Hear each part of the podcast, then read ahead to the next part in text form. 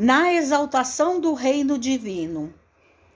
Nisto é glorificado meu Pai, em que deis muito fruto e assim tornar-vos-eis meus discípulos. Jesus. João, capítulo 15, versículo 8. Glorificarás o Senhor Supremo e serás discípulos do grande mestre. Contudo, não apenas porque te mostres entendido nas divinas escrituras, não somente porque saibas apregoar os méritos da sublime revelação, comovendo a quem te ouve. Não apenas por guardares de cor as tradições dos antepassados. Não somente por ter sustentares assíduo no culto externo.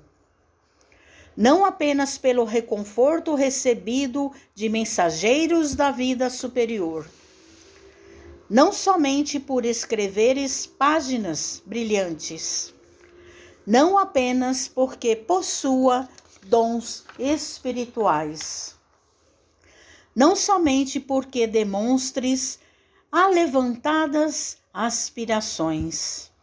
A palavra do Evangelho é insofismável. Glorifiquemos a Deus e converter-nos-emos em discípulos do Cristo produzindo frutos de paz e aperfeiçoamento, regeneração e progresso, luz e misericórdia. A semente infecunda, por mais nobre, é esperança cadaverizada no seio da terra.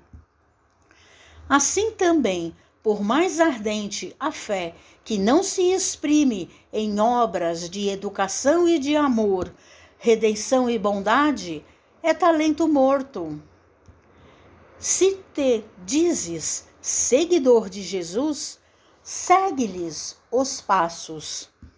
Ajuda, ampara, consola, instrui, edifica e serve sempre.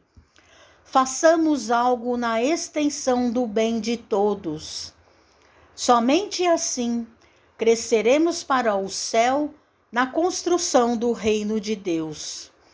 Mensagem de Emmanuel no livro Palavras de Vida Eterna, psicografia de Francisco Cândido Xavier.